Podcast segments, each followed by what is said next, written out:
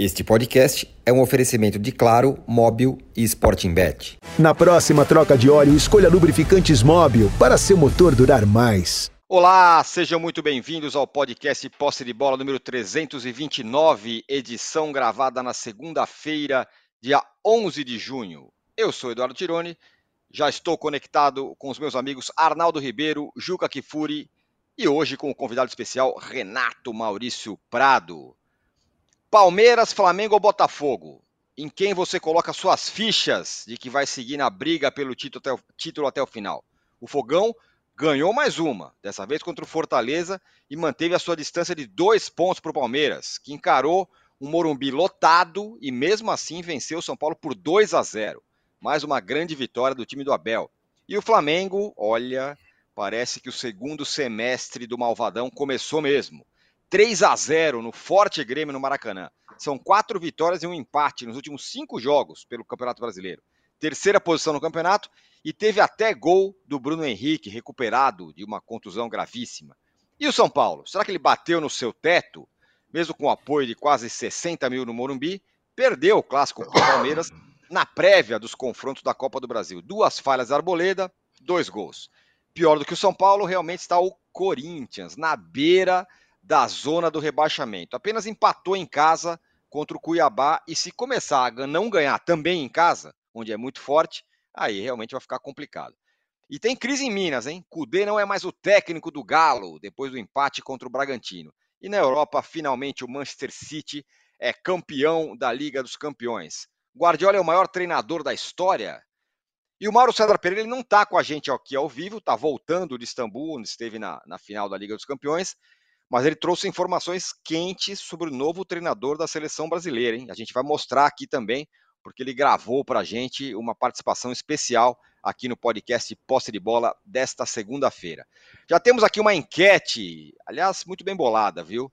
É, para você votar, para você que está nos acompanhando ao vivo no YouTube, a pergunta é a seguinte: quem vai virar o turno na liderança do brasileiro? É o Botafogo, que é o atual líder e faz uma campanha espetacular é o Flamengo, que chegou, é o Palmeiras, que não perde de ninguém, ontem, inclusive, ganhou mais uma fora de casa, clássico, ou é algum outro time que a gente não, não sabe ainda?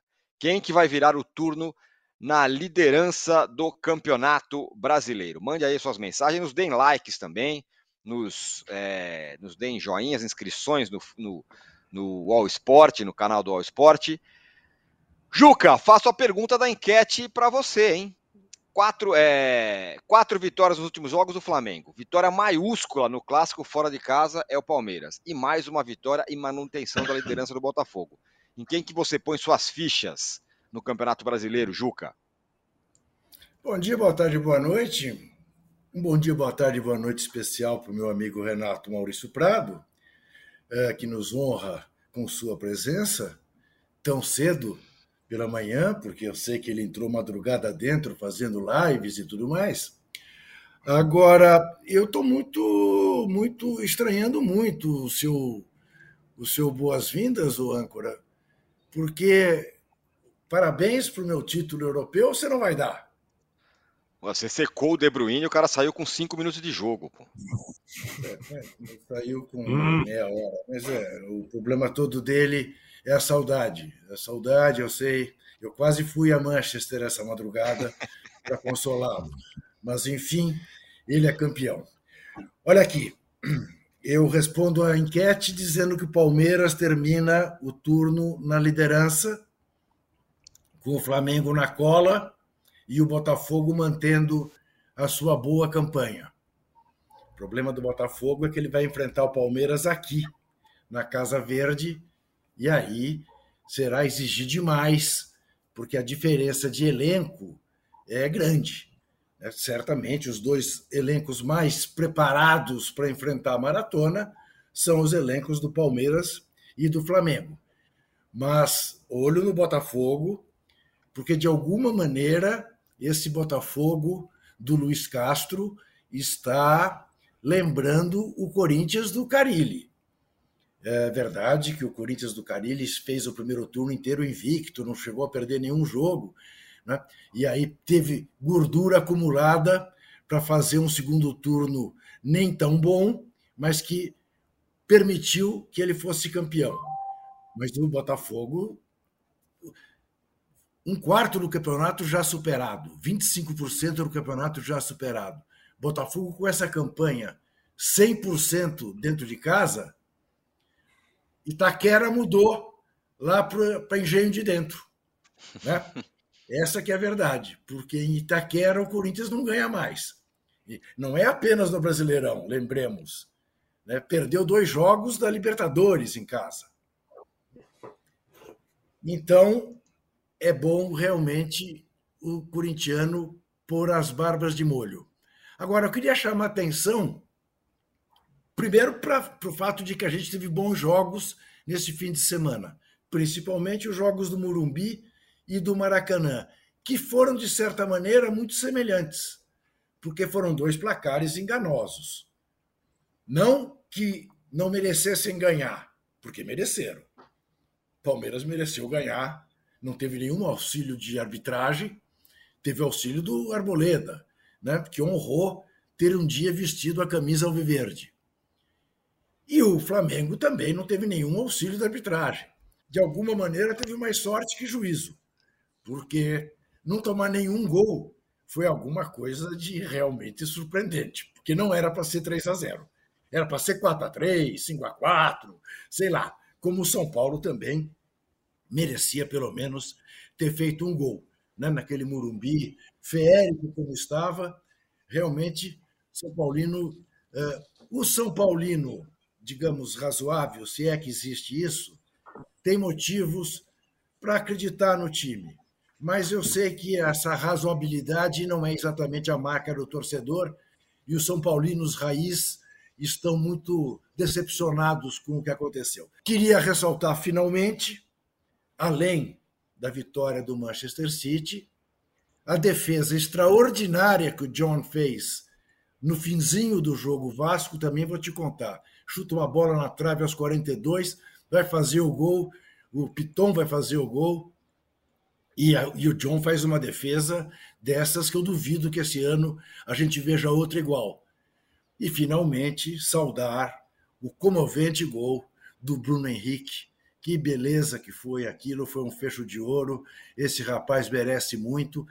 E olha aí, é aquilo que sempre se diz, que a nação sempre diz: não deixa o Mengão chegar. E o Mengão está chegando. E o Mengão chegando, com o Bruno Henrique voltando aos poucos, Opa, vai ser muito interessante. Teremos daqui para frente um Brasileirão ainda mais empolgante. Muito bem, vocês repararam que o Juca só passou tangenciando o Corinthians, mas vai ser assunto aqui também, porque quem está tangenciando alguma coisa é o Corinthians, que está ali na bica da zona do rebaixamento, só não está lá porque o Goiás não ganhou do Fluminense. O âncora, Falaremos, o diga. Você não queira saber o desespero que é. Tem um amigo corintiano, tem alguns amigos corintianos.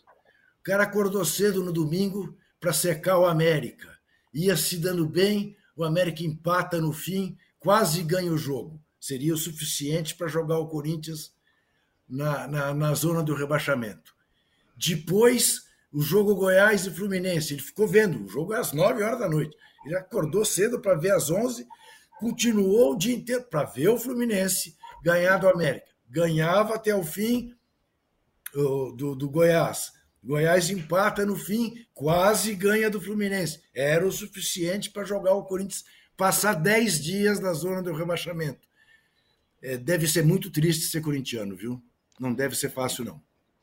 Bom dia, boa tarde, boa noite, Trajano. Bem-vindo. E o São Paulo perder de dois do Palmeiras, os dois resultados são profundamente injustos. Agora, há uma diferença entre o São Paulo e o Grêmio.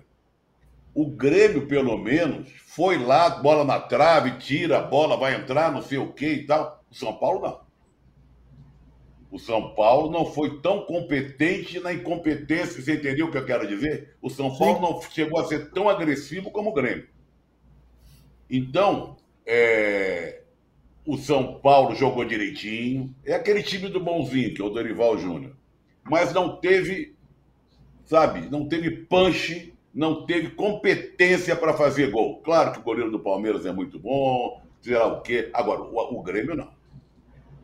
O, se existe azar no futebol, eu sou torcedor do América e sei muito bem o que é azar no futebol, ou pelo menos tem o azar como uma grande desculpa, se é que existe azar no futebol, o Grêmio teve muito azar.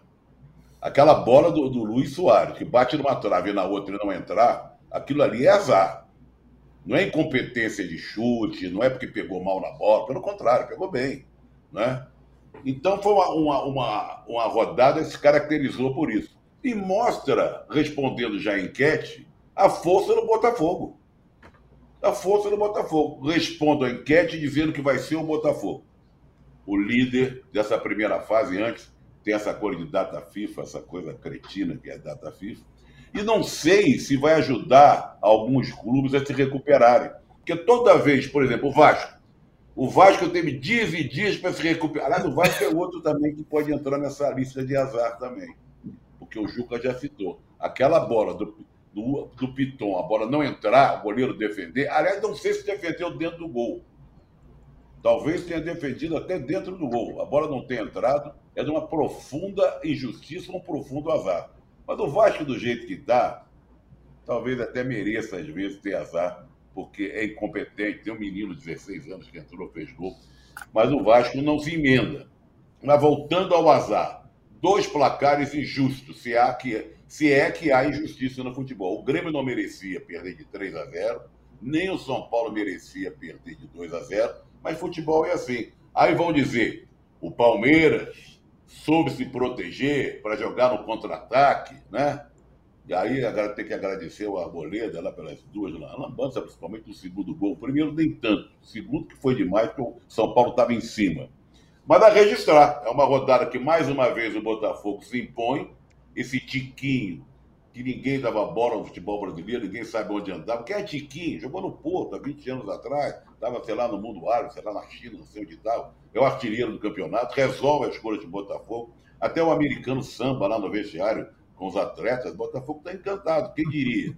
Porque aí eu já cansei de dizer que era cavalo paraguaio, que passa, que não, não vai dar certo, que já já vai perder liderança. Só que o tempo vai passando, rodada após rodada, e o Botafogo está aí. Então, respondendo a enquete, parabenizando o Botafogo, vai dar Botafogo antes dessa data FIFA. Boa! Muito bem, o Ok, Primeiro, obrigado, viu, Renato Maurício Prado, mais uma vez. Eu, eu, convoquei ele ontem, ele falou eu faço, ficou até tarde fazendo live e está aqui hoje de manhã. Muito obrigado mais uma vez pela participação, Renato. Outro dia, no fim de papo aqui no All Sport, você falou que os times que estão lutando pelo título, eles balizam suas campanhas no que faz o Palmeiras. Estando perto do Verdão, tá na briga pelo título. Bom, Flamengo colou. Então quer dizer que tá na briga? E aí, o São Paulo está calando os críticos? Bom dia, boa tarde, boa noite para todo mundo. Olha aqui, esse papo de calar o crítico é uma das coisas mais bizarras da nossa imprensa. O cara cala o crítico numa rodada e abre a boca de todos os críticos na outra, né? Então, é verdade. Essa história está longe de ser definitiva. É, a campanha do Flamengo nos últimos jogos, em termos de resultados, é muito boa. Agora, o time é uma montanha russa de emoções, né? O jogo de ontem, se o Renato fosse o treinador do Flamengo, estava todo mundo hoje dizendo trocação, olha aí, esse time não tem tática, é, faz ataque e atacar. Tá bom, foi o que aconteceu ontem. O, o, o Grêmio concluiu 27, 25 bolas em direção ao gol do Flamengo. O Flamengo concluiu 10. Dos 25 chutes, 10 do Grêmio foram no alvo. Do Flamengo foram quatro. Agora, é aquela velha história do futebol. Quem não faz, leva. Dos quatro que o Flamengo concluiu, três foram no fundo da rede. Então, é, eu concordo com todo, tudo que o Juca e o Trajano falaram. Foi um jogo alucinado, com um placar absolutamente mentiroso. Mas isso tudo, para mim, perde a importância quando eu vi, quando eu vejo o gol do Bruno Henrique. Né? Engraçado que quando o Bruno Henrique entrou, eu até tuitei, digo, puxa, que legal seria ver um gol do Bruno Henrique hoje. E ele entrou com uma fome absoluta, né? Antes de fazer o gol de cabeça, ele já tinha concluído duas vezes a gol. E as duas para fora, é verdade. Mas mostrava uma luta, uma briga, entendeu? Roubava a bola do, dos backs adversários. Olha, o Bruno Henrique, a verdade é a seguinte: o Bruno Henrique, se conseguir se recuperar, ele será o melhor reforço do ano para o Flamengo. Não tem papo de Dela Cruz, de Luiz Araújo, de Rossi, de Alain. Se o Bruno Henrique se recuperar, realmente será um baita reforço. Porque o Bruno Henrique joga demais, né? O Bruno Henrique é um jogador histórico já do Flamengo. O Bruno Henrique é um jogador que a torcida do Flamengo ama de paixão, com razão. E ele é uma figura toda especial. Né? A entrevista dele depois do jogo foi uma coisa emocionante. Dizer que ele não sabia o que dizer para os filhos quando ele não era escalado, quando ele ficava só no banco, quando não era nem relacionado. Os meninos perguntavam a ele, papai, por que você não joga? E ele ficava sem saber o que dizer. Então, tudo isso ele lembrou, além da dor da contusão, do período bravo, quase um ano no estaleiro, fazendo fisioterapia, tudo isso ele lembrou é, depois do jogo e emocionou toda a torcida do Flamengo. Eu tenho certeza que a torcida do Flamengo foi para casa mais satisfeita com o gol do Bruno Henrique do que com a própria vitória. Claro, a vitória é importante? É. O Flamengo jogou razoavelmente bem? Jogou. Mas não dá para dizer que ele fez uma grande exibição quando ele concede 25 finalizações ao adversário. Algumas delas, como bem ressaltou o Trajano, é, não entraram por sorte. A bola do, Luizito Soares é o maior exemplo. Teve uma outra bola também, que, que o Matheus Cunha pegou mal, sobrou para o jogador do Grêmio, agora não me lembro quem era exatamente, mas ele chuta e bate no joelho do Davi Luiz quando ia entrar e sai. Enfim, eu acho que o Grêmio, o Renato, quando diz depois do jogo que ele ficou satisfeito e elogiou os jogadores dele, ele tem razão. O Grêmio jogou muito bem no Maracanã. Eu achei que o Grêmio ia vir jogar fechadinho por uma bola, mas não foi isso que aconteceu.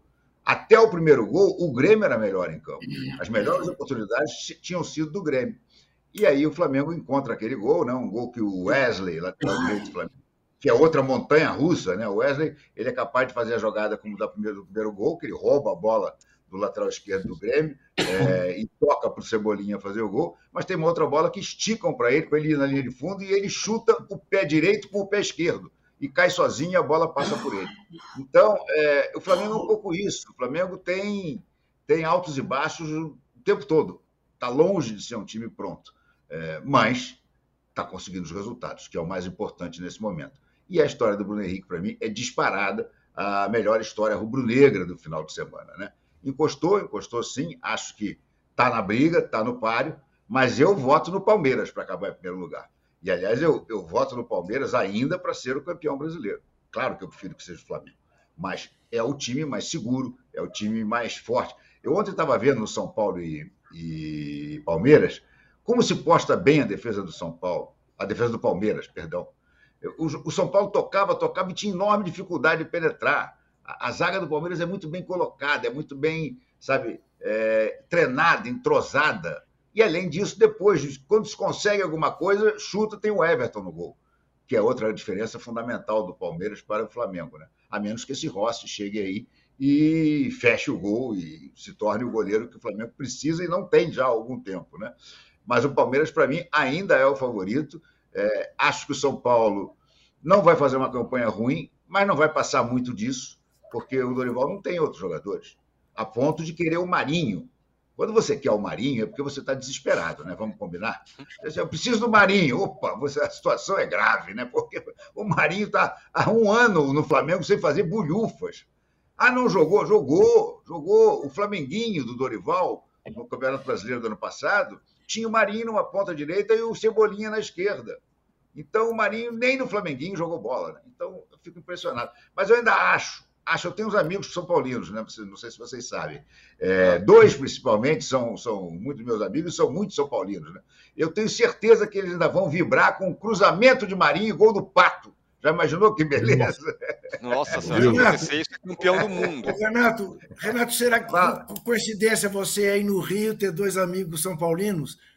Porque eu aqui em São Paulo tenho também. Eles até, não sei se você sabe, eles têm uma live tem, após tem. os jogos do São Paulo. Muito interessante, muito, eu não perco nenhuma. Isso, às vezes eu perco. Às vezes eu perco. Por exemplo, quando ganha de 5 a 0 do Tolima e um deles diz que adorou, amou, eu fico assim um pouco uh, desconfiado. Mas ontem, rapaz, o cara achou um lixo e o São Paulo não foi um lixo. E foi meio que pensando neles que eu fiz a minha primeira intervenção. O observador neutro olhou para o jogo do São Paulo e Palmeiras e disse: espera aí, de novo, em São Paulo principalmente, o São Paulo é o único time capaz de jogar e deixar o Palmeiras em situação desconfortável. E isso é um mérito do São Paulo, indiscutivelmente. Não é para você jogar fora. Agora, o que, que pode fazer? Você pega o seu melhor zagueiro, né? o Arbolenda, e o Arbolenda entrega dois gols, aí só ouvindo mesmo. Vamos ouvir alguém que não tem esse essa particularidade de ser um São Paulino fanático, ver a ponderação que ele fará. Tenho certeza que o âncora chamará agora o companheiro Arnaldo. Peraí, Chamarei o companheiro Arnaldo. injustiça com a Arboleda. Ele, cabeça, ele jogou uma bola na trave. Vocês esquecem Isso, disso. Foi, foi no lance é. anterior. Ele cabeceia é, a bola na trave e no lance seguinte ele entrega o gol. Queridíssima É verdade. É incrível isso. Agora, deixa, deixa eu só concluir, que eu queria falar Diga. uma coisinha do Botafogo. É, o Botafogo, gente, eu, eu, confesso que eu achava que o Botafogo era balão japonês, né? A garotada de hoje em dia não deve nem saber o que é um balão japonês. Mas balão japonês era aquele balão pequenininho, né? De papel de seda, tá? Que subia bonito, olha, todo iluminado, aí apagava logo e caía. Eu, sinceramente, acreditei que o São Paulo era um balão japonês. Mas esse balão já subiu muito mais do que era para ter subido. Em 10 rodadas, ele ganhar oito jogos, olha, tem que tirar o chapéu. Eu quero ver muito. Eu acho que é o jogo mais esperado é, nas próximas rodadas, que é esse Botafogo e Palmeiras, que é sem ser na próxima a outra. Esse Botafogo e Palmeiras no Allianz, para mim, vai definir muita coisa. Porque se o Botafogo não perder para o Palmeiras, eu acho que ele está no páreo mesmo pela luta do título brasileiro. Se o Palmeiras ganhar, que eu ainda acho que é o resultado mais, mais provável, o Palmeiras o, o, o ultrapassa. E aí eu acho que é difícil o Botafogo recuperar para ser campeão brasileiro. Mas que é um time muito bem armado. O trabalho do Luiz Castro é de bater palmas. E ele não tem nenhum craque, mas tem vários ótimos jogadores. O Tiquinho, o Eduardo, o, o, o Beck, como é que é? Adrielson, é, o goleiro é muito bom. Olha, o Marçal, que se machucou, não está jogando, mas é um baita lateral esquerdo. O time é todo redondinho. O, o âncora, deixa eu só dar dois Diga. palpites aqui. Pode o, falar. O, o Renato está falando tem bons jogadores, mas tem o espírito do Garrincha, do Didi, do Amarildo, do Quarentinha, do Zagallo. Isso pesa muito, né? Isso pesa é, muito. Tem Agora, isso. tem a sessão jovem também tem saudade. Tá? Quando ele falou do balãozinho japonês, no velho Maraca, no verdadeiro Maraca, quando os times entravam em campo, algumas torcidas soltavam balões balões Verdade. de todos os tamanhos. E o balão, às vezes, batia na marquise e lambia. Agora, quando o balão passava da marquise, ele... havia uma festa na torcida, comemorado como se fosse um gol. Porque se achava que o balão passando pela marquise daria sorte ao seu time. É verdade. Aliás, boa, de... boa o, lembrança. O, os, os, jovens não sabem o que é balão nem o que é marquise. Fala.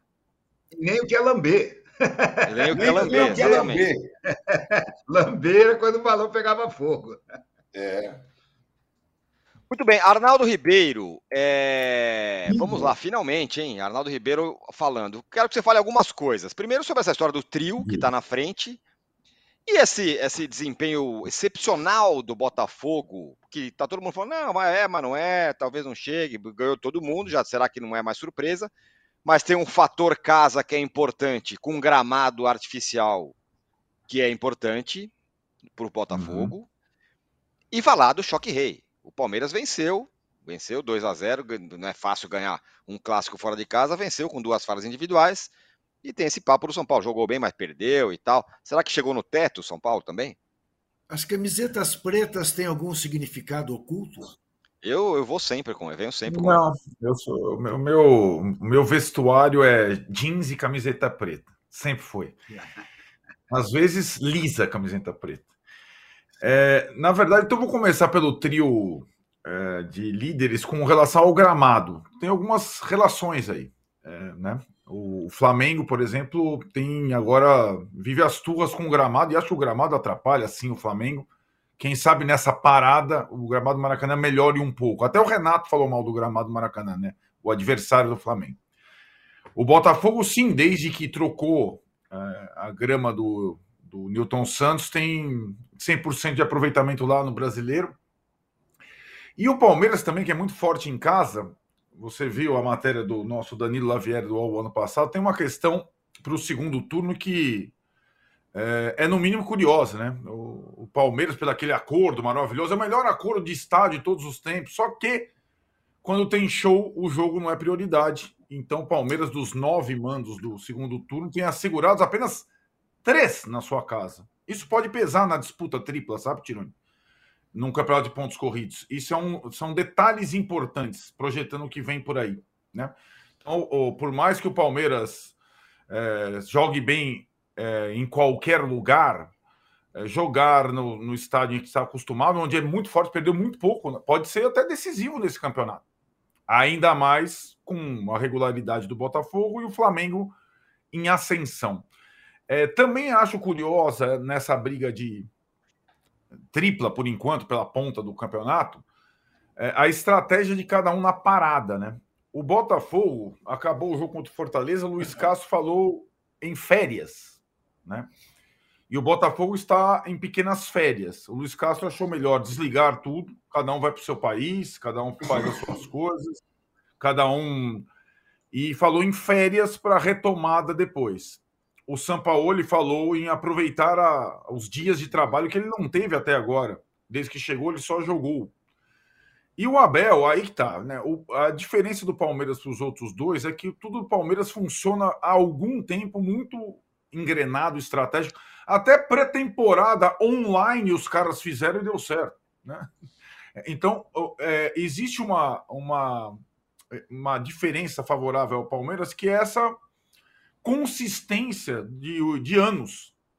Enquanto o Flamengo é um time que costuma engrenar no segundo semestre das, das temporadas, e o Botafogo agora está lidando pela primeira vez com uma possibilidade de brigar em cima. Outra diferença: o Botafogo caiu fora da Copa do Brasil. Então o Botafogo não está mais em frente tripla. Ele vai ter alguns meios de semana. Talvez por isso o Luiz Carlos tenha dado mais dias de folga, né? Porque uh, não vai ter tanta partida em sequência como Flamengo e Palmeiras terão. Aliás, Flamengo e Palmeiras é um confronto possível do mata-mata da Libertadores. Né? O Flamengo deve ficar em segundo na sua chave, o, o, Palmeiras deve ficar em primeiro e eles podem se enfrentar já num, numas oitavas de final. Tem isso também, enquanto o Botafogo está jogando a Sul-Americana. É outro campeonato. De repente, se Flamengo e Palmeiras se engalfinham nas Copas, o Botafogo pode, é, se mantiver o desempenho, sobretudo em casa no Campeonato Brasileiro, ainda lutar pelo título, sim. É possível. Não acho provável, mas é possível.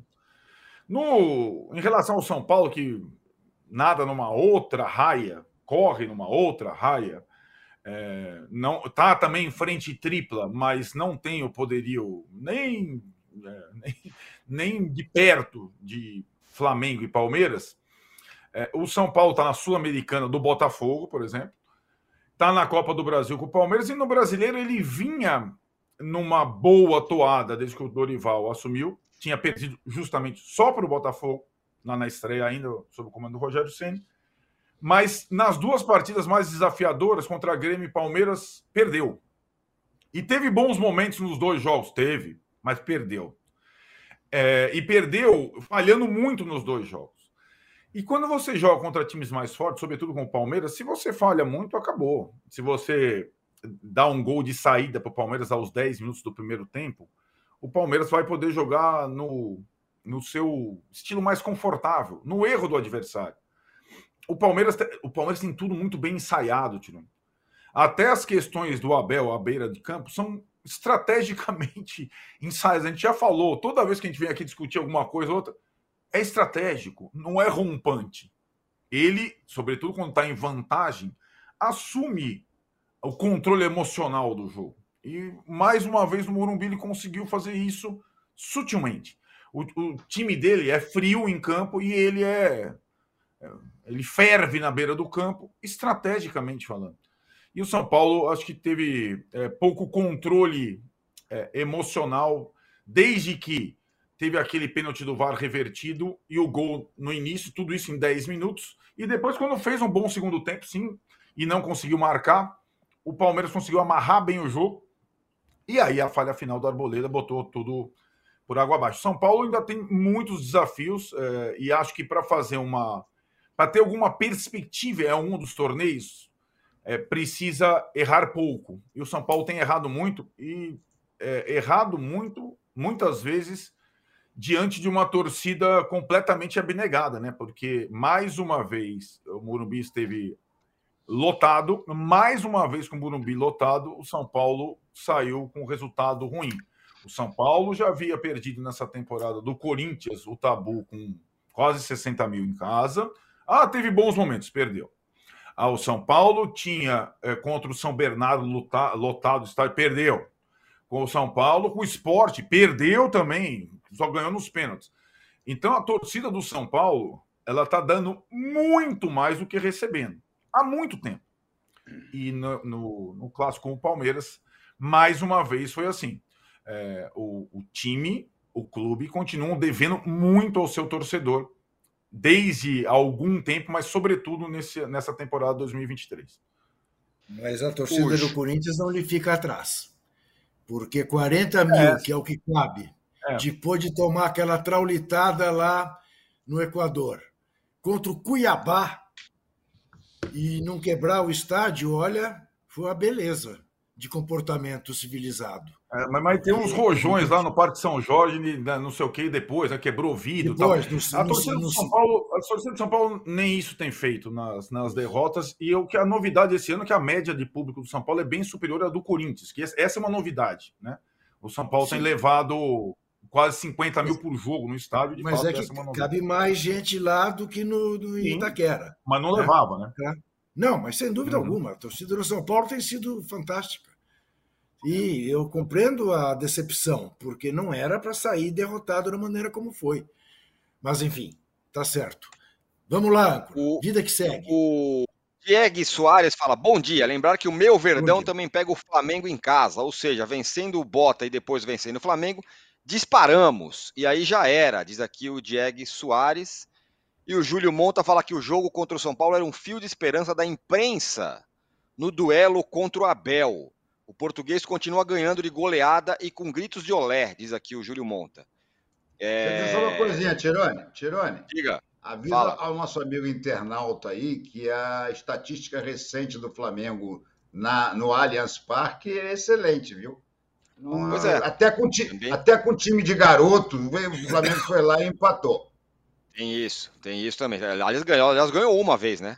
Quando o Flamengo, uma vez o Palmeiras não quis adiar o jogo por causa da pandemia, o Flamengo foi lá com o sub-15 e ganhou do Palmeiras, né? Em 2019, acho, se não me engano.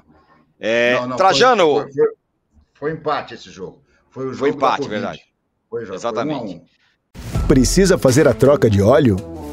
Escolha os lubrificantes móvel para seu motor durar mais alta tecnologia e garantia de qualidade para todos os tipos de veículos. Se tem movimento, tem móvel. Trajano, o São Paulo chegou no teto e o Abel, de novo, agora o Abel ele vai, né, ele vai galgando parâmetros, como diria o, o, o, o Lazzaroni. Lazzaroni. Primeiro ele chuta microfone, depois ele peita juiz, agora ele está peitando o adversário também, né? Primeiro eu queria saber como é que a enquete anda. Ah, é, vamos, vamos lá, Trajano. O que, que você acha que tá? Como é que você acha que tá? Eu acho que está dando Palmeiras. Palmeiras, Flamengo e Botafogo por é. último. Eu acho que é essa ordem é... aí. Quem vai virar o turno na liderança? Botafogo, 20%. Flamengo, 36%. Palmeiras, 41%. E algum outro time, 2%. E aí, Trajano? Essa história do Abel já está começando a ficar uma coisa meio insuportável. Eu falei um, semana passada sobre o Abel, até em cima da enquete, falando sobre técnico da seleção brasileira, falou que ele assumisse a seleção ia ficar mais insuportável ainda. Já imaginaram as coletivas dele depois de um jogo da seleção, né? Bom, isso já foi. E, e as pessoas confundem tudo, acham que você está contra o Palmeiras. E, é, o internauta, o torcedor desse tipo é, é uma tragédia.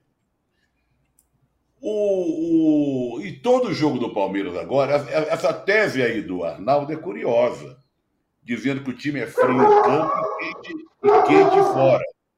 Que tudo é programado, né? Programado para ser desse jeito. Querer. O, o Abel se comporta assim de um jeito, como uma estratégia para o jogo. Porque uhum. Às vezes ele briga com o juiz, às vezes com o jogador, às vezes com o microfone, às vezes, sabe? Então tem essa coisa. Agora, eu só queria saber também. é, Foi, foi, Eduardo falou se, se não acontecesse, se não houvesse, é, é difícil conversar assim. Mas se as falhas do Arboleda estavam dentro da estratégia do Abel? É a pergunta que Aí fica não. para mim.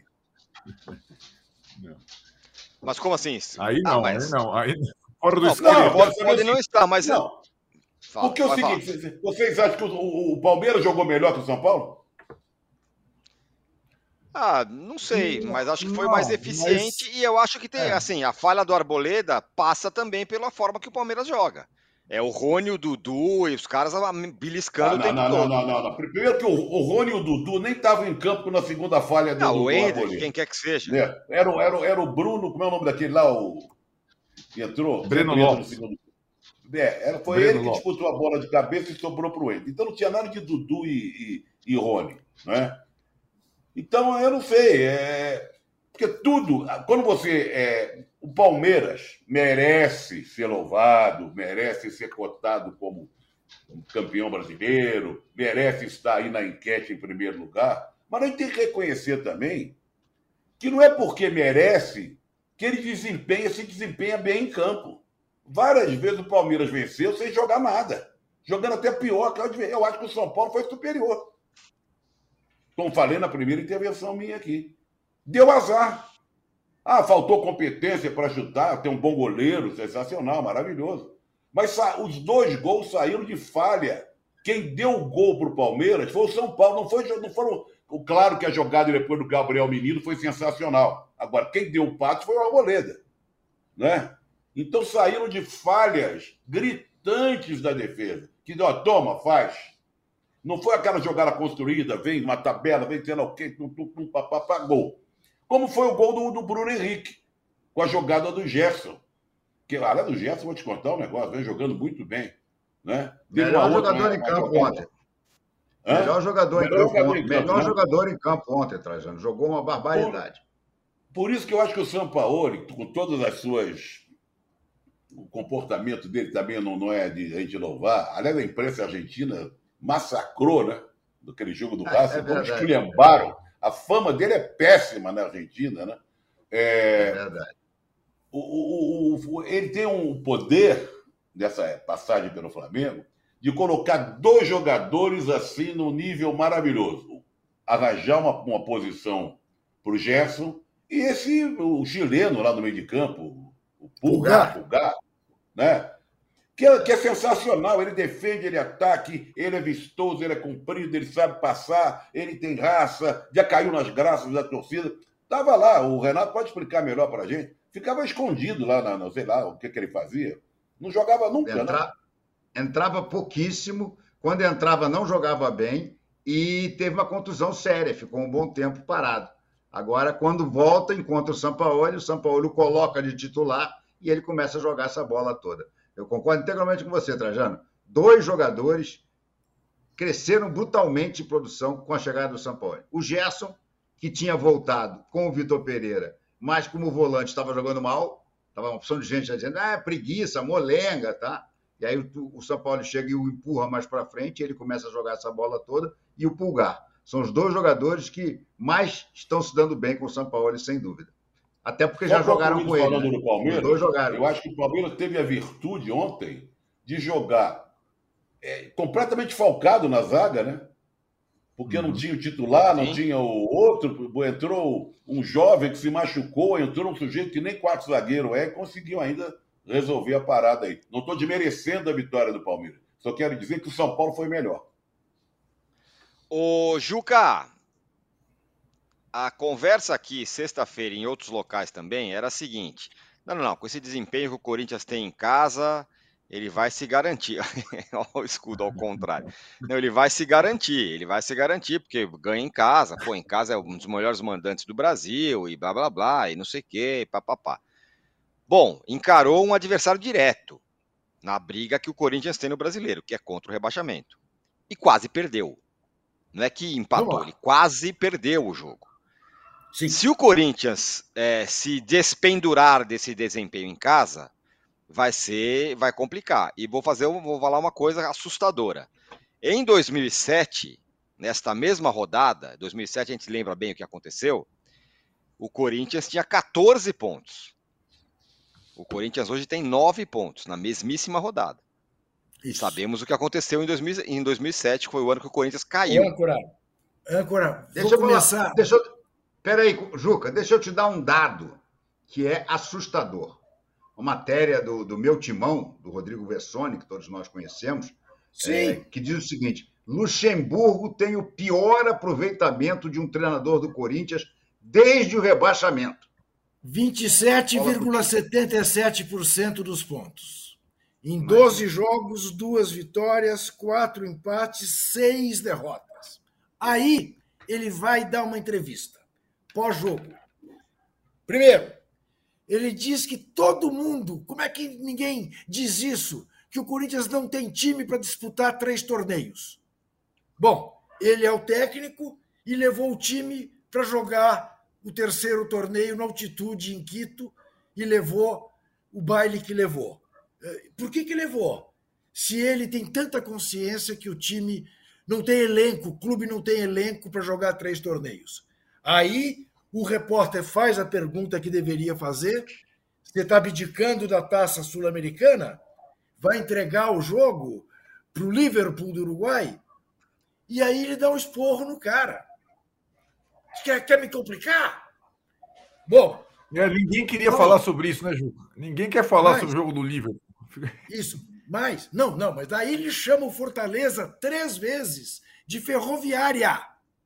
Não é nem, nem o ferroviário, o Ferrim, tradicional clube de Fortaleza. Não, ele chama o Fortaleza de ferroviária. Veja como ele está atualizado com as coisas do futebol. Vanderlei Luxemburgo. E aí você. Olha isso? Pro... Tá Pode falar. E aí você olha, você olha para o Corinthians e elenca as contratações recentes do Corinthians. Esqueça o Luan, que não é tão recente. Pense no Romero. Hum. Pense no Paulinho. Pense no Maicon. Até o Fausto Vera, que é bom jogador, mas que veio com a fama que fazia gols, que chutava muito bem de fora da área, ele não acerta um chute. Até o Yuri Alberto, que começou tão bem, desaparece. O Renato Augusto todo mundo sabia. De novo, joga cinco minutos e tem que sair. Diz que vai ser recuperado agora nas datas FIFA. Então, o Corinthians, na mão de empresários, em meio a comissões nebulosas, caminha para a segunda divisão. Está fazendo o cumprindo o protocolo da segunda divisão, porque lembremos, lembremos a teoria da camisa âncora ou âncora. A camisa pesa. Quando você entra no lamaçal, ela te puxa para baixo. Ela não é, é muito mais tranquilo para o Cuiabá lidar com essa situação do que é para o Corinthians, para o Vasco. Então, o Corinthians que abra o olho e que não acredite nas promessas de quem confunde o Fortaleza com a ferroviária. Isso, para mim, é da medida de como ele perdeu completamente a noção das coisas. Ele já sentiu que a história do campo ter crescido 16 metros, que foi a grande descoberta dele, não colou. Ninguém entrou nessa vibe do campo agora tem 16 metros. Ele achou que isso ia ser assim mais ou menos como a frase quem tem, quem tem eh, medo da vitória, ou quem joga para o empate eh, perde. Eu não me lembro mais nem a frase filosófica dele, né? Eh, quem tem, né? Quem tem medo de perder, perde a vontade medo de, ganhar. Medo de, né? de ganhar, é, medo de perder, tira a vontade de ganhar. Isso. Uh, realmente, o Corinthians está numa situação miserável, graças a esta figura que vai entrar para a história, parece mentira, como o pior presidente né, da centenária história corintiana, o senhor Duílio Monteiro Alves. Quem diria né, que de um Monteiro Alves que foi justamente consagrado na democracia corintiana e que depois uh, se perdeu, né, deu, deixou como fruto esse presidente horroroso que o Corinthians tem. Ô Trajano, outro dia você falou é, quando o Cudê perdeu lá do Corinthians, você falou, pô, pô mas é. o Cudê também, meu cara cheio de cachecol e não sei o quê. É a segunda vez que o Cudê vem para cá e aí não fica contente com os caras que tem, abandona o barco no meio do caminho, vão embora e tá tudo certo. Ele tem um prestígio no Brasil, né, essa, esse, esse Cudê? Não é só ele, não. Técnico de futebol geralmente não fica desempregado. Cara faz um péssimo trabalho no lugar, um trabalho horroroso no outro lugar, um trabalho melancólico no outro lugar e está sempre sendo contratado por um clube e recebendo dinheiro daqueles times que, que, que o demitiram. Isso é o técnico de futebol. Não...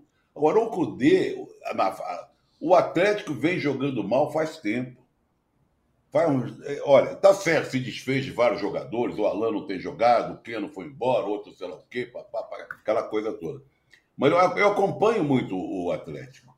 Mesmo às vezes que ele conseguiu dar um passo adiante, foi um passo que eu vou te contar, meio ridículo, a custa de muito sacrifício, jogando muito mal. Agora eu não sei como é que vai ficar a situação, porque ser técnico de futebol, muitas vezes, por culpa do clube, dos dirigentes, é uma boa.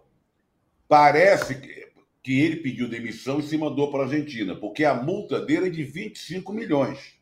É o que eu li. Se ele foi mandado embora, vai levar 25 milhões. Se ele se mandou, está abrindo mão dessa grana. Mas é, foi um fracasso. Ele já foi lá técnico no Sul, técnico. Mas daqui a pouco ele vai estar de volta. Pode esperar que daqui a pouco. Porque, inclusive, tem aparecido uns técnicos novos aí no, no Goiás, não sei onde, que eu nunca ouvi falar, só porque foi técnico do Arouca, lá na, na, em Portugal, outro, o, o Pepa, não sei o quê. É, é o desprestígio total do técnico brasileiro e a invasão dos técnicos estrangeiros, alguns com muita competência, como o Mabel, né, como lá o vovô, o Vodvoda, o, o, o que mais de estrangeiro que tem competência aí? Jorge Jesus. Jorge Jesus.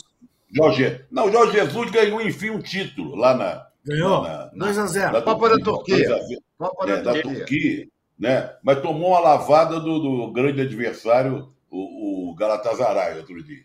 Mas aí ficou isso. Quer dizer, o Cudê foi um fracasso, mas preste atenção: dentro de meses, alguém vai precisar de técnico e ver o Cudê com o seu cachecol enroladinho no pescoço. Ô Zé, eu tenho aqui a relação dos jogadores que o Atlético perdeu e a relação dos jogadores que o Atlético contratou. Perdeu. Ah, contratou muita gente. Perdeu. Perdeu. O Ademir, o Sacha, o Guga, o Queno, o Alonso, o Caleb, o Rafael e o Jair. Contratou o Patrick. Nath Fernandes também. Né? E o Nath Fernandes foi para o River. É. Nath, eu falei o Nath. Keno, Nath, Alonso, Caleb, ah. Rafael e Jair. Uhum. Contratou o Patrick, o Edenilson, o Igor, o Paulinho, o Batalha, o Lemos, o Saravia, o Fux e o Yoran. Veja Pavon que... também, não?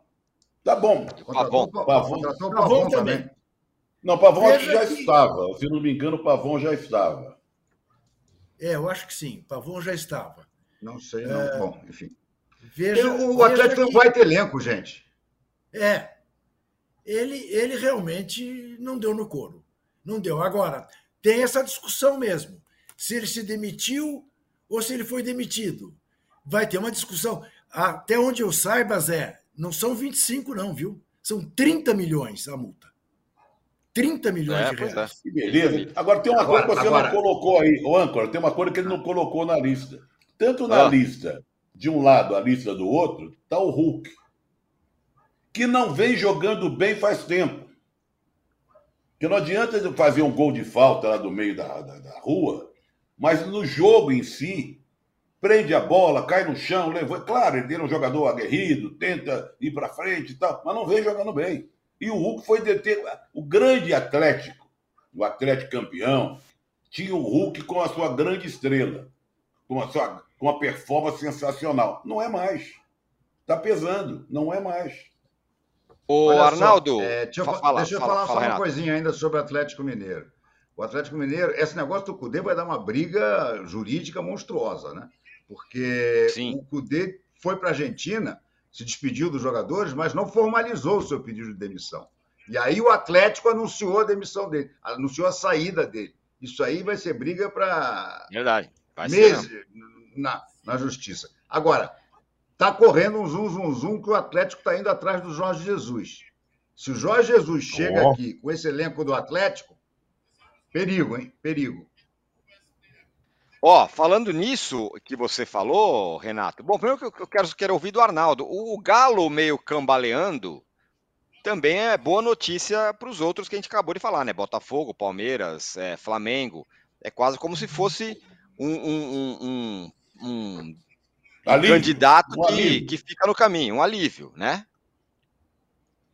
É, na Copa do Brasil já ficou pelo caminho pelo Corinthians, pra você ter uma ideia, né? O Cudê daquela estratégia, vamos sempre lembrar, a estratégia dele na Copa do Brasil foi ir com cinco reservas contra o Corinthians no jogo da volta. Então, uma frente já foi. O Atlético está fora da Copa do Brasil. Na Libertadores conseguiu se recuperar, deve se classificar, mas deve ficar em segundo. Então, deve ter um confronto difícil já no, no primeiro mata-mata. Nessa rodada, jogava contra o Bragantino em casa, podia se aproximar ali do pelotão da frente, só empatou com o Bragantino. Então, a- cada, cada mês que passa, a tarefa do Atlético, que eu concordo com o Renato, tem um ótimo elenco, ótimo elenco, vai ficando mais complicado. E aí, trocar o técnico nessa altura é, é. também não é simples, né? É, e tem essa esperança que esses 10, ó, esses 10 dias, muita gente está considerando 10 dias mágicos de parada, daqui a pouco acabam no estalar aqui. Quando você É piscar, isso. já, já tá próxima rodada. Ô, Arnaldo, Não é? Arnaldo, E aí são oito, Fez- fala.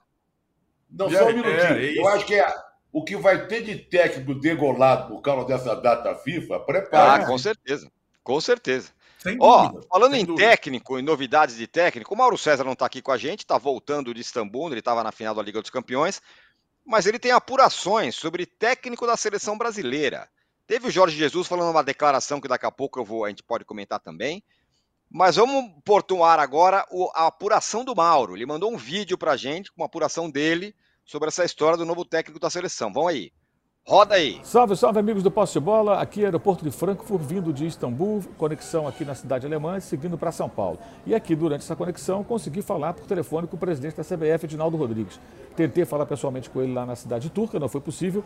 Houve muita confusão, trânsito, dia do jogo, final do Champions League, enfim. E pelo telefone eu consegui hoje conversar com ele sobre o assunto que tem sido muito destacado na imprensa esportiva, que é o futuro técnico da seleção brasileira. Publiquei no meu blog no domingo no All Sport entrevistas, perguntas e respostas e resumindo aqui rapidamente para a gente poder debater no programa, para vocês debaterem aí no nosso podcast.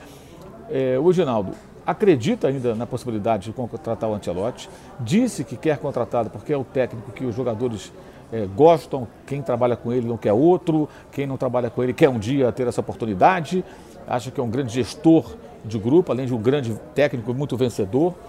Então, são as razões principais pelas quais ele insiste nesse nome, quer ouvi-lo e quer ver se há alguma possibilidade. Aí eu perguntei para ele, e se ele disser que ao final do contrato com o Real Madrid, que é, termina daqui a um ano, é, ele aceita? Ele falou, isso não foi, não foi comentado, essa possibilidade ela não foi discutida, mas se ela aparecer na pauta, eu vou ouvir outras pessoas para formar uma opinião, não vou decidir sozinho. Sobre outro, outro, outros nomes, né? Na eventualidade do Ancelotti falar, não, não dá, acabou, tchau. Não, não vou treinar a seleção brasileira. Disse o Edinaldo, não há plano B. Ele vai pensar num próximo nome se de fato for confirmado aquilo que muita gente acredita, que é o Ancelotti não aceitar o convite da CBF. Não tem plano B, não tem Fernando Diniz, não tem Dorival Júnior, não tem Abel Ferreira, não tem Jorge Jesus, não tem ninguém. E esses nomes aí, né, que eu citei, fora Jorge Jesus, são nomes de técnicos empregados em clubes brasileiros. E ele deixou bem claro que ele não gostaria de, é, digamos assim, arrancar né, um técnico de um clube brasileiro prejudicando esse clube. Que só o faria com a autorização, o ok, o sinal verde do presidente do clube em questão. Ou seja, ele não pretende é, fazer uma proposta para um técnico empregado em clube brasileiro para que ele largue o clube e assuma a seleção, a não ser que o presidente do clube fale, não, tudo bem, para servir a seleção brasileira, nós abrimos mão do nosso técnico. Ou seja, tem todo um cuidado, é uma questão política no meio também. Mas acho que é importante isso tudo porque justamente no momento de muita especulação, a palavra do presidente da CBF é essa. Né? E aí é importante ouvir, né? para saber o que ele tem a dizer. Vejamos aí como isso vai se desenrolar, mas durante esse período aí de amistosos do Brasil, nessa gloriosa data FIFA, tudo indica que teremos um ponto final nessa novela Antelote, não na novela técnica da seleção, porque se não for o Ancelotti, a novela continuará e aí será quem será o técnico, já que o italiano é, terá dito não ao convite da Confederação Brasileira de Futebol. É isso aí. Até sexta-feira estaremos de volta aí no Poste de Bola. Beleza, aí ó, Juca, o Mauro vem com essas novidades, não tem plano B, o negócio é o Antelote, mas se o Antelote não, to não topar, começa do zero, tudo de novo. Eu fiquei um pouco com, a, com uma pulga atrás da orelha com a declaração do, do, do Jorge Jesus, depois da ganhar a Copa da Turquia lá. Falou: não, eu vou esperar pelo meu sonho. Vou aguardar o sonho, até o último instante. O sonho dele, o sonho dele, ele me disse isso pessoalmente, é dirigir a seleção brasileira. Olha lá, tá vendo? E, e aí, Juca? É isso então. É, eu dei uma nota ontem, tão logo terminou o jogo lá na, na, na Turquia, com o time dele campeão, dizendo exatamente isso. Que, quem sabe, uma nova conquista desde o tempo de Flamengo o coloque de novo na ribalta para a seleção brasileira ou para o Atlético Mineiro. Lembremos, o primeiro clube que pensou no Jorge Jesus, o trouxe para ver jogo do Galo, foi o Galo. Foi o Galo. Então, é agora, é claro que entre o Galo e o Flamengo, ele preferiria o Flamengo. Mas entre qualquer coisa que ofereçam para ele e a seleção brasileira, porque pense, o que, que ele pode fazer na seleção da Arábia Saudita, a não ser ganhar muito dinheiro? Que me parece ele não precisa. É, vai ter problema de língua, tudo, tudo mais. Não, e não vai e não vai para a ribalta. Na seleção brasileira irá. Então eu, eu tenho para mim que ele que ele tem exatamente essa ideia na cabeça. Ancelotti não dá certo, os homens vão bater na minha porta e aí eu acerto e eu aceito né? não tem mais pandemia, técnico da seleção brasileira trabalha pouco, vai ser uma delícia. Né? Viver no Rio de Janeiro. Né? E eu acho que é, é uma ponderação que ele faz com, com sabedoria. E vou te dizer mais. É, acho, de certa maneira, até mais interessante ele na seleção brasileira do que o Ancelotti mas isso é uma é como diria como diria Guimarães Rosa, uh, pães ou pães é uma questão de opiniões. É a minha opinião. Até sexta. Deixa eu dar uma última, deixa eu dar uma última informação sobre essa história do Jorge Jesus. É, na, na conversa que tivemos no Rio, ele, na época, estava querendo voltar para o Flamengo, me disse isso com todas as letras, e eu publiquei, causou um rebuliço, tá? Mas ele me disse o seguinte, no meio da conversa, ele já tinha a proposta do Fenerbahçe e ele me disse: o, o presidente do Fenerbahçe me deu um cheque em branco. Ele disse para eu completar que ele pagaria. Mas na minha carreira, na minha fase da carreira hoje em dia, todo técnico tem duas, sempre duas possibilidades. Ou escolher um título, um time que vai brigar por títulos, ou escolher um time que vai lhe pagar muito bem. É, claro, quando você consegue juntar as duas coisas é o ideal. Mas, por exemplo, neste momento, eu prefiro o Flamengo, pelo qual já ganhei títulos e posso ganhar mais, do que o Fenerbahçe, que eu vou ganhar um caminhão de dinheiro, mas o máximo que eu posso ganhar é o campeonato turco. Não tem chance na Liga dos Campeões, não tem chance na Liga Europa, não tem chance nenhuma. É esse exatamente a questão de novo. A Arábia Saudita com um caminhão de dinheiro e a seleção brasileira como o grande sonho da vida dele, como ele mesmo me disse. Eu não tenho a menor dúvida que se a CBF fizer assim, ei, Jorge, ele sai correndo e está aqui em três dias. Valeu, Juca. Abraços. Abraços. Saiu o Juca, a gente vai só Agora, enquanto isso, enquanto isso, o técnico da seleção brasileira se prepara com todas as, as armas, entusiasmo, para o confronto grandioso contra a Guiné. Isso, é, Ramon. É um, é um negócio inacreditável. Ora, talvez seja o confronto mais ridículo da história da seleção brasileira nos últimos, sei lá quantos anos. Brasil e Guiné, parei. Concordo, parei. Concordo, Concordo totalmente. E o Ramon, que acabou de ser eliminado com a seleção sub-20 para Israel, né? Não é que, né? É ele que vai comandar. E que perdeu, e que perdeu o primeiro jogo que dirigiu a seleção. Exatamente, para o Marrocos. Marrocos. É. O Gomes Ribeiro fala: por que não convidam o Zidane? Possui estatura para lidar com os egos e é competente. Ele ficou de assumir a seleção francesa? Não, né? Porque o técnico da França renovou o seu contrato. Vamos ver nos próximos capítulos como vai ficar isso aí. Renato Barros Prado, muito obrigado, hein? Mais uma vez, abrilhantou demais nosso posse de bola. Valeu. Obrigado. Valeu. Trajano, até sexta. Arnaldo Ribeiro, até mais. Muito obrigado. Pena o Juca ter ido embora cedo. Ah. Eu ia dizer que o, que o City me decepcionou, mesmo levando o título. Mas é verdade. fica para sexta-feira. Fica para sexta. É mesmo. É. Deixa eu só arredondar a enquete aqui. Ó. Quem vai virar o turno na liderança do brasileiro? Botafogo, 20%. Flamengo, 36%. Palmeiras, 41%. Outro, 2%. Sexta, estamos de volta. Valeu. Tchau.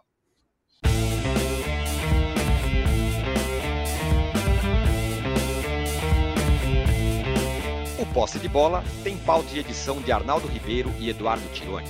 Produção e coordenação de Rubens Lisboa. A distribuição é do Rafael Bellatini. Editor do All Sport é o Thiago Biasoli Moller. O editor assistente do All Sport é o Patrick Mesquita. A operação de ao vivo é de Paulo Camilo e Fernando Moretti. A coordenação de operações de Danilo Esperandio. Motion Design de Felipe Dias Pereira. Direção de arte de Daniel Neri e Gisele Pungan. O editor-chefe do All Mob é o Felipe Virgili. O gerente-geral do All Sport, o Vinícius Mesquita. O gerente-geral de MOV, Antoine Morel e o diretor de conteúdo do UOL é Murilo Garavello. UOL.